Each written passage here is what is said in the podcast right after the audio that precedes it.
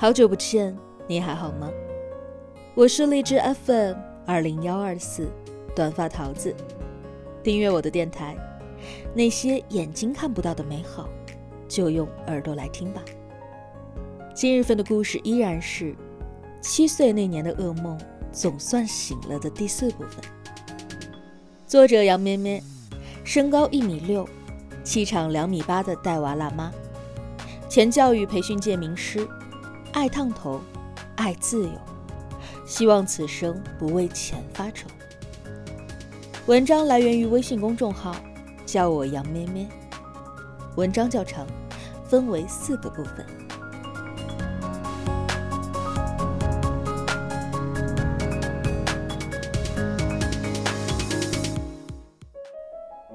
十七岁，我再一次无家可归。姑姑和我父母闹僵了，无论我怎么解释，每个人都用一种了然的神色打量我，仿佛我早就是案板上的一块肉。那肉要是不腥，怎么会招得来苍蝇呢？我彻底心凉了，放弃了解释，也切断了跟家里的联系，孤身来到了南方打拼。从助理美容师做起，一点儿一点儿的学技术。我不怕吃苦受累，也不怕顾客刁难，因为比这更苦更难的路，我都走过。而我绝不想再回去，只能够拼尽了全力，让自己伸出吸盘一般的触角，牢牢的抓住每一个可能的机会。千方百计的留在这座陌生的城市里，我做到了。不管是口音还是气质，我都慢慢的和这一座城市越来越融合。因为我的服务态度好，技术又过硬。工作两年之后，有个老主顾过来挖我。姐姐是东北人，个性爽朗。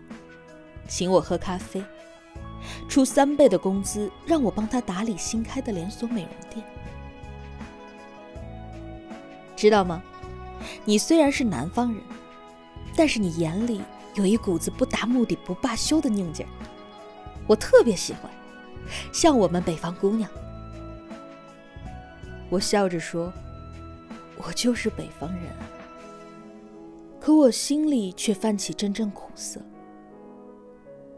如果可以，谁不愿意眉眼如春、不谙世事呢？我宁，我不达目的不罢休，只不过是因为我无路可退罢了。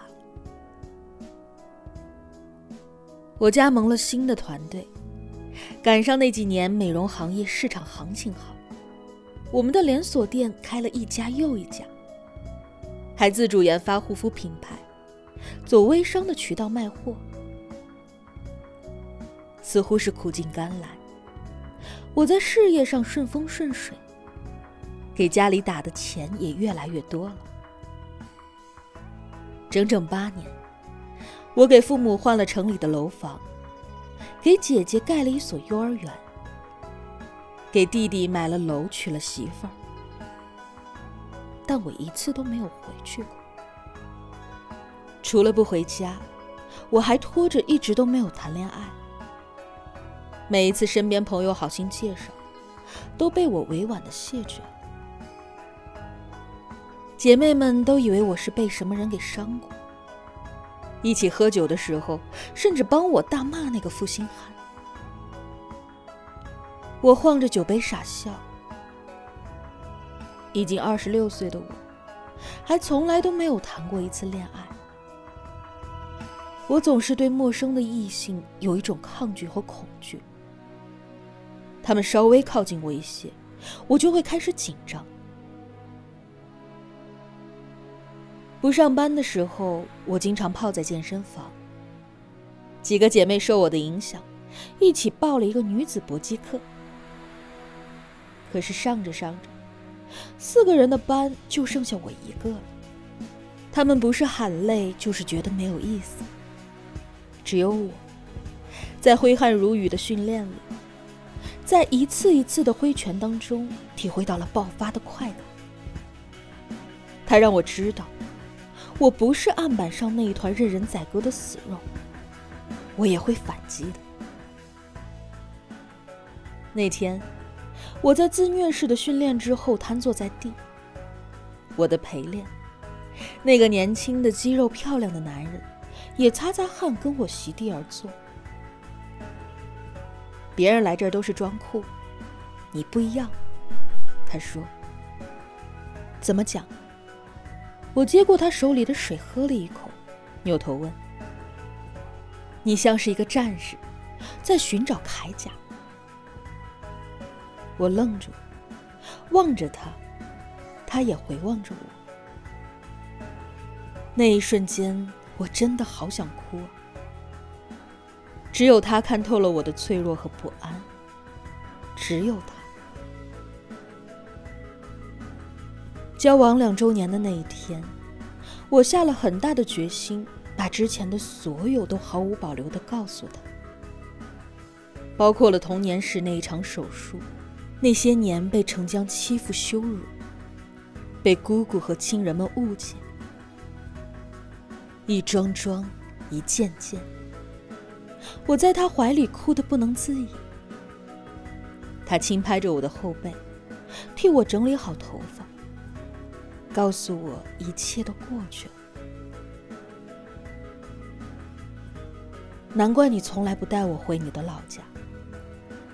他说。难怪你坚持不让我碰。婷婷，以前委屈你了，以后你有我了。我庆幸老天是公平的，他最终把失去的一切。换了一种方式，重新还给了我。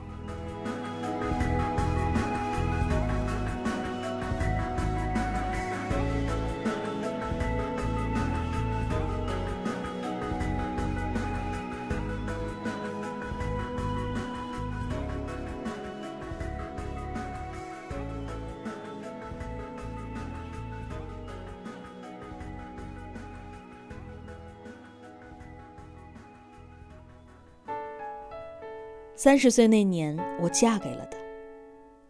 新婚那夜，老公拥着我，轻轻的抚摸我小腹处的伤疤，温柔的告诉我：“亲爱的，他再也不会被用来展示，会痊愈的，你信我。”他说到做到。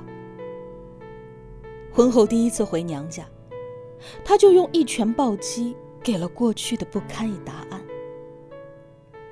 能左右我的，不该是我的恐惧，而是我的勇气。我在他的拳头里看见那个七岁的小女孩抬头、起身，满身尘土的冲我笑。那一刻，忍了二十三年的泪水终于如雨落下。